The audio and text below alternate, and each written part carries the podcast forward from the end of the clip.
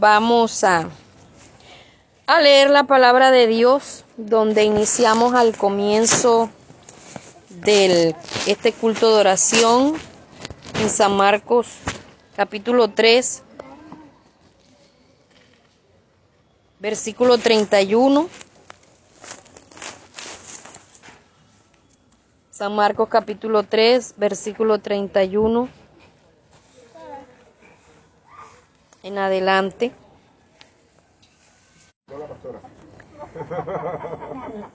Para que vea que no. El Espíritu Santo, el Espíritu Santo. No. Bueno, ahora sí.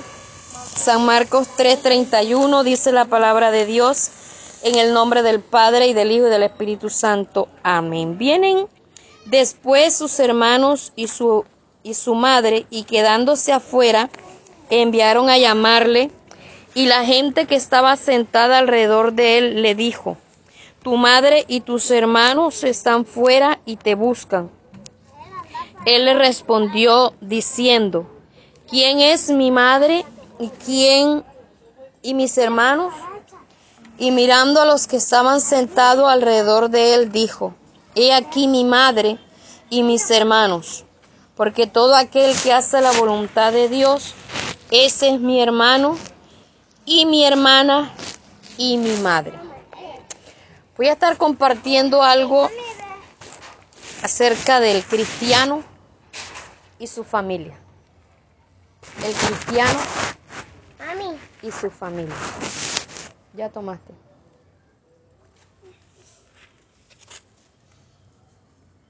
Todos nosotros sabemos que llegamos a esta tierra por una familia. Mami, mami, voy a mi papá allá. A- allá dije. Voy a mi papá allá dije.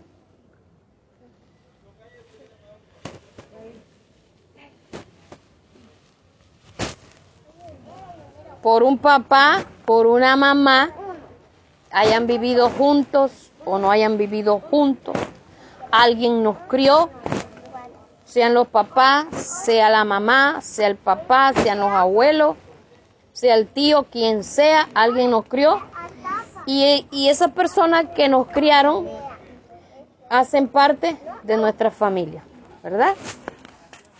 Muchos son hermanos de sangre, sea de padre o de madre, o de padre y madre. Otros son hermanos de crianza porque son primos, porque son hijos de la madrastra, son hijos del padrastro, en fin. Total, que se tiene una familia. Es raro el que pueda decir yo estoy solo. En estos días me dio, me dio dolor ver un video de un niño que alguien lo encontró en la calle vendiendo dulces y bueno, el, el muchacho eh, le pusieron conversación y para resumirles la historia le, le dijeron al muchacho, era un niño de siete años, que lo llevaran a la casa donde él vivía, él vendía dulces por la calle. Entonces el niño les dijo que lo de, el niño así, pues se subió al carro y todo y, lo, y, y, le dijo déjeme aquí y quedaba cerquita a la puerta de un cementerio. Los, los que iban en el carro se les hizo raro de que, de que dijera, déjenme aquí que ya, ya estoy cerca. Lo siguieron un poquito y vieron que entró, entró fue al cementerio. Se decidieron bajar y, y, y se dieron cuenta que el muchacho estaba limpiando alrededor de una tumba y que tenía un, un, como un camping al lado de una tumba se les hizo raro y fueron allá, hablaron con el niño y resulta y pasa que la mamá estaba enterrada ahí. Y que desde el momento en que la mamá se había muerto, él vivía al lado de la tumba. No tenía papá, no tenía hermanos, no tenía ningún familiar que viera por él. Y eso es algo que es bastante, bastante triste porque yo a veces digo, uno a veces se queja de la familia que tiene, se queja de la, de la situación que tiene y hay personas que de verdad no tienen nada. Y uno lo que tiene a veces no, no lo valora. En fin, llegamos a Cristo, somos una nueva criatura, redimidos con la sangre de Cristo, venimos a pertenecer a la familia de Cristo, la familia con la que podremos decir que son los con los que más nosotros compartimos. Porque a pesar de que vivimos en nuestra casa, con nuestra familia, pasamos más tiempo a veces con los de la iglesia que con los de nuestra familia. Y la empatía que se comienza a, a sentir con los hermanos de la iglesia a veces se vuelve mucho más grande que la familia eh, carnal. Pero pasa esto en la que tiene que haber una separación. Tiene, si de verdad se ha nacido de nuevo, que la luz con las tinieblas no se juntan. Ellas no se unen. Porque cuando el blanco con el negro se une, ¿en qué termina siendo ese color? Oh, gris, ¿verdad? Pero en el Señor no hay color gris. En el color o es blanco o es negro. O se está en la luz o se está en las tinieblas. De la cuestión en la que nosotros debemos analizar qué pasa con el cristiano y su familia. Hay cristianos, hay familias, perdón, que tienen unas, no sé si hace, es parte de la cultura, no sé, que su familia su familia, sea de lo peor, pero con su familia nadie se mete. Tuve una vecina que esa señora peleaba con Raimundo y todo el mundo. Hasta conmigo peleó. Entonces, si peleó conmigo, pónganse usted a pensar si no peleaba con los demás.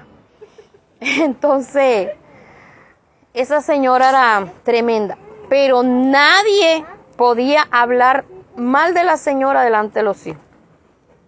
Con decirles que ella sacaba fiado a los que vendían mercancía por ahí, pagaba tres, cuatro cuotas y de ahí decía que ya ya había pagado. Y los, los cachacos, como uno le dice, este, doña mire, vea, pero a usted le faltan tantas cuotas, no señor, ya yo le pagué y haga lo que quiera. Pero, ah, quiere pelear, entonces le echo a mis hijos y tenía una chorrera de hijos ya grande. Y eso para pelear, eso si no lo, lo estaban buscando, ellos buscaban la pelea. Y era tremenda esa señora, terrible que a mí me tocó ponerme ahora, Señor, o la cambia o la saca. ¿Y qué creen ustedes que Dios hizo? La cambió. Tan sorprendente fue que después con nadie peleaba. O sea, ¿qué hizo Dios? No sé, pero con nadie peleaba. Entonces fue tremendo, hermano, tremendo. Y nadie podía decir ni mu de esa señora porque de una vez el que hablaba algo en contra de esa señora, y, ellos decían, mi mamá, yo sé que lo, pero con mi mamá no te metas. tienen una cultura arraigada con la familia que llegan al Evangelio y es ahí donde dice la Biblia que el que no deja padre, madre, mujer e hijos no es digno de mí. ¿Qué quiere decir esto, hermano? Que tiene que haber el corte del cordón umbilical. Tiene que haber una separación. Porque si mi familia no es cristiana, ya esa hermandad y ese de estar de uña y mugre con ellos se tiene que cortar. O de no, yo no soy yo no soy luz. ¿Por qué, hermano? Porque ellos van a hablar unas cosas, yo voy a hablar otras. Ellos van a hablar de unos temas, les va a gustar unas cosas y a mí me va a gustar otras. Por ejemplo, se está muy de moda ir a piscina y allá se va con traje de baño y mínimo con hilo dental. ¿Verdad? Yo no puedo, yo no puedo acompañar a mis hijas a un lugar de esos. Entonces, ¿qué pasó? Que ya esas salidas a paseo ya se acabó. ¿Por qué? Porque hoy en día hasta los evangélicos no, no van a un sitio si no es a, a piscina para decir. Lo que pasa es que ahí para uno bañarse tiene que ser con traje de baño. Y si yo donde yo vaya tengo que perder mi identidad como, como cristiana, entonces no voy a ir. Así se ha regalado. Amén. Ay, pero lo que pasa es que, ajá, yo le iba a regalar a usted, pero allá hay piscina. No voy. Entonces, el, el cristiano escachalandrado dice, ah, pero fue que me lo regalaron. Y aquí nadie me va a ver. Tiene que haber un distanciamiento. No estoy hablando de que ya son los enemigos de uno. No estoy hablando que ya no se les va a hablar. No estoy hablando que ya no se va a vivir con ellos. Estoy hablando que debe ir habiendo un distanciamiento. Porque entre más uno quiera estar igual que antes, jamás se puede estar igual. Jamás. Entonces, hay las festividades. El 24 de diciembre, 7 de diciembre, 31 de diciembre, la familia inconversa, ¿qué es lo que hace? Tomar, beber, da lo mismo, ¿verdad? Bailar, parrandear, emborracharse. ¿Qué va a ser un evangélico ajuntándole el fogón para el sancocho? Sentado ahí, no, es que yo no bailé, yo no fumé, yo nada más estaba cocinándoles allá. Bueno, estaba participando. De una manera directa o indirecta estaba participando de la celebración que ellos tenían. Entonces uno tiene que mirar. Hoy están enseñando que usted para cuidar que su esposo no le baile el ojo por allá por otro lado y está bebiendo, tiene que sentarse ahí al lado a cuidarlo. Usted no va a beber, pero lo está cuidando ahí que él no se sienta solo, hermano, eso no es de Dios. Eso no es de Dios. Uno tiene que aprender sobre todo si somos, si somos autoridad en nuestra casa, mirar cómo se conduce nuestra familia, porque ya yo no soy, ya yo no soy igual. Ah, pero es que usted antes permitía. Antes. Ah, pero es que usted nos enseñó. Ah, pero es que usted nos crió. Antes, tiempo pasado, ya yo soy diferente. El mismo Jesús lo dijo, hermano. Si usted lo leyó, porque ya lo hemos leído dos veces en el culto de hoy. Estaba Jesús rodeado allí con los, con los discípulos y con todos los que le estaban ahí acompañando una gran multitud. Llegó la familia, llegó la mamá de Jesús y quería que Jesús dejara de enseñar para los atendía a ellos. ¿Qué hacemos nosotros los evangélicos? Mi familiar tiene una fiesta, tiene un agasajo y no estamos en el culto porque es que mi familiar me invitó que tiene un agasajo allá en su casa. Jesús se paró porque para él era más importante cumplir el ministerio que, que el Padre le había encomendado. Amén. ¿Qué dijo? Mi, mi, madre y mis hermanos son los que hacen la voluntad de mi Padre. Hay religiones, hay religiones que, lo, que sí hacen que se volteen en contra del familiar inconverso. No le hables porque ya ellos son, porque ellos son mundanos. No te sientes con ellos porque te contaminas. No se trata de eso. Jesús se relacionó con su hermano, se relacionó con su mamá, pero cuando él estaba en cumplimiento de sus deberes como hijo de su padre, por encima estaba lo que él estaba haciendo. Los sentimientos familiares quedaban a un lado. ¿Sí me hago entender, hermano? No se trata de no tener sentimientos, no se trata de no amar al papá, no se trata de no amar a la mamá, no se trata de no amar a, a los hermanos, a los primos, a los...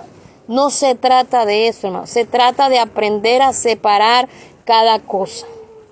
Aprender que cada quién debe ocupar el lugar que le corresponde. En el ayuno estábamos viendo que la Biblia dice, ¿por qué me llamáis Señor, Señor? Y no hacéis lo que yo digo.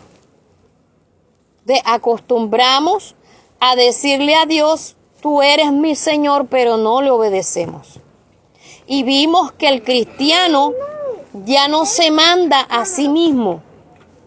El cristiano lo manda el que lo compró, lo redimió con la sangre de Cristo. Sí, de verdad es cristiano. Pero ¿qué pasa dentro del pueblo de Dios? Lo manda todo el mundo, menos Dios. Lo gobiernan los familiares. Y si le dan los, los tres bocados de comida, más todavía. Más todavía.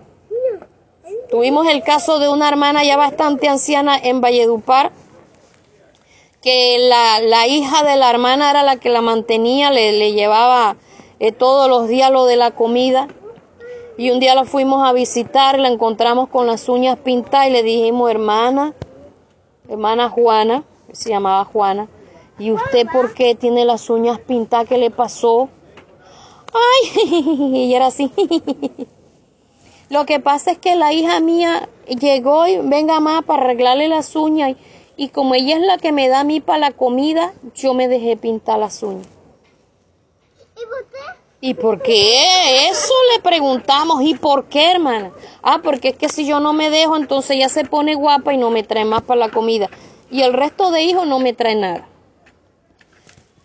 Pasó el tiempo y un día llegamos y la encontramos con la cabeza hinchada. Hermana Juana, ¿y a usted qué le pasó? Lo que pasa es que mi hija llegó con todo el kit para pintarme el pelo y yo me dejé, porque es que si yo no me dejaba pintar, ya no me trae para la, la comida. Y mire cómo se me hinchó la cabeza. Y yo siga así, siga así para que vea, hermano. ¿Por qué, hermano? Porque Dios muchas veces lo prueba a uno en la fidelidad a Dios. En la fidelidad. A veces hay momentos en que uno le toca tomar decisiones. Es mejor, como dicen por ahí, es mejor vivir solo que mal acompañado. Dicen por ahí. Y es una realidad para poder cortar, hermano, porque tantas arandelas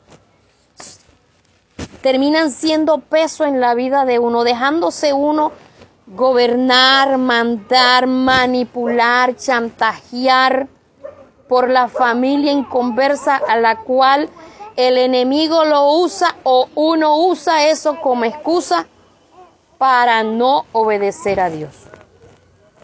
Se murió un familiar mío, mi familia toda eh, católica apostólica, lo llevaron a la misa. Yo no podía entrar a la misa. De mis familiares se han muerto varios. ¿Dónde me quedo yo? Me quedo afuera. Afuera. Yo no entro a la iglesia católica porque ese no es mi sitio. Yo no voy a rendirle culto al muer a los muertos. Puede ser mi abuelita querida, mi abuelito querido, pero la que está en la luz soy yo. Y los 100 acompañantes que están afuera, ellos están en tinieblas. Yo tengo que marcar la diferencia. Ay, no, lo que, hermano, se puede levantar quien sea. Quien sea. Cuando mi mamá se murió, yo tenía apenas 14 años. Me empecé a vestir de negro con blanco, blanco con negro. Y un día yo dije, ay, ¿yo qué estoy haciendo? Igual que los inconversos. Hermano, a los 26 días me puse una falda blanca y una blusa roja. Y mi tía inconversa casi se priva, me insultó, me dijo hasta de mal que me iba a morir. Y a mí no me importó, hermano. Me dijo de todo. Cuando llegamos aquí a Colombia, eso de una vez le informó a mi abuela y a mi tía lo que yo había hecho. Porque para ella como que la que se murió fue una de cuatro patas y ustedes saben que comienza con P. No fue la mamá de ella, Al día siguiente que, que fuimos y la sepultamos, estaba yo cantando una adoración y eso me peló los ojos. Ella que los tenía así saltones, ni mamón serrano. Y me insultó y me dijo, ¿tú por qué estás cantando? Es que estás alegre porque tu mamá se murió. Ellos no entienden, hermano. Ellos no entienden que mientras uno adora a Dios, uno recibe fortaleza. Esas cosas para ellos son locura. Pero uno tiene que aprender o estamos en la luz o estamos en las tinieblas. ¿A cuál de las dos familias pertenecemos? Chito, Chito. ¿A cuál de las dos familias de verdad pertenecemos? ¿A la inconversa o a la de Dios? La que camina conforme a la voluntad de Dios, porque no todos los que asisten a la iglesia caminan conforme a la voluntad de Dios. Eso es así pero caminamos como dice Dios, dándole la prioridad a Él, dándole el honor a Él, dándole la pleitesía, eh, aceptando el señorío de Él, viviendo lo que muchas veces nos toque vivir por tomar la decisión de obedecer a Dios de vivir conforme a la palabra de Dios y no seguir según las corrientes del mundo en los cuales está también nuestra familia.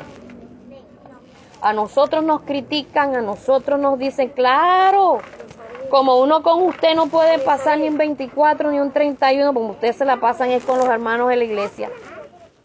Pero si nosotros somos cristianos, ese chantaje, esa manipulación no, no va con nosotros y no por el hecho de que seamos pastores, es porque somos hijos de Dios.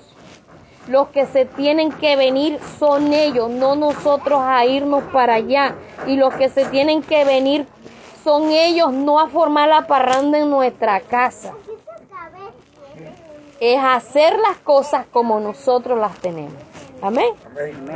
Así de sencillo. Si después quieren irse a hacer lo que vaya y venga pero en nuestra casa no vienen a parrandear. En nuestra casa no pueden llegar borrachos y decir, nada, feliz año. No, señor. Al comienzo ellos llegaban antes de emborracharse a darnos el feliz año y después amanecían que no, no se sostenían ni con los pies. Pero ya como les ha podido más, el mundo ya ni, ni siquiera llega muchas veces a dar el feliz año. Pero qué hermano, ¿Qué? Primero Dios. Y David y yo tenemos claro, si nos toca pasar solitos, solitos la pasamos. Pero le damos la gloria a Dios que siempre hay alguien que nos acompaña. Siempre Dios nos ha provisto de familia, de hijos y hasta nos sobra acompañante. Amén. Entonces, si toca, hermano, porque hay que pagar el precio. Hay que pagar el precio para marcar la diferencia si estamos en la luz o estamos en las tinieblas. Nuestra verdadera familia son los redimidos con la sangre de Cristo, con los que vamos a pasar la eternidad en el reino de los cielos. Nuestra familia terrenal, si no se arrepienten, ellos se pierden, hermano. ¿Cuál es nuestro trabajo?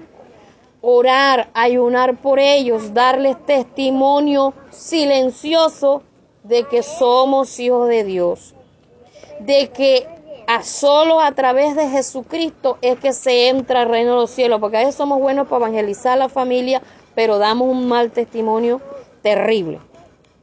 Y hasta ellos nos dicen, ay, tú ni quieres evangélico, tú ni quieres evangélica. Y entonces, ¿dónde está? ese es otro chantaje a veces. Ese es otro. A veces chantaje, pero a veces verdad. Porque si uno cuando tiene rabia se le sale la J, se le sale el HP, se le salen todos los, la checa, la piedra y todo, uno no puede decir es que fulano tuvo la culpa porque ja me hizo coger rabia. Es nuestro comportamiento, nuestra actitud la que demuestra qué clase de cristianos somos.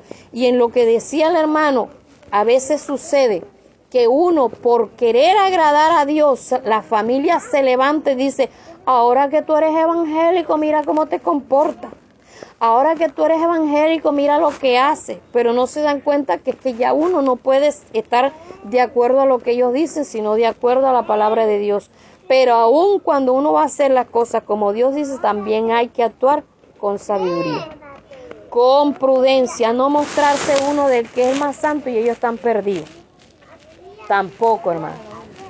Porque con misericordia y verdad se corrige el pecado. Saber explicarle, saberles decir, si ya usted les explicó de buena manera, si ya usted les dijo y no entienden, bueno, ya no es culpa suya. Pero necesitamos marcar la diferencia. El fin de año se está acercando y el diablo comienza a trabajar aquí.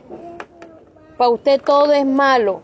No, es que cada cosa tiene su origen, cada cosa tiene su significado. Hay que mirar a ver. Ah, que ustedes ahora se han vuelto simples porque ahora ni las velas en el pastel quieren tener. No importa lo que digan, hermano. No importa, ya no comemos pudín babiado de otro y que al poco salir. ¿Por qué? Porque hemos entendido el origen de soplar las velas en el pastel. Y así cada cosa, ellos no lo entienden, ellos no saben, o no entienden, o no saben, o se hacen los locos. Una de dos. Pero nosotros tenemos que aprender a marcar la diferencia y mirar a quién seguimos y a quién servimos si de verdad somos una verdadera familia e hijos de Dios. Vamos a estar de pie, vamos a darle gracias a Dios.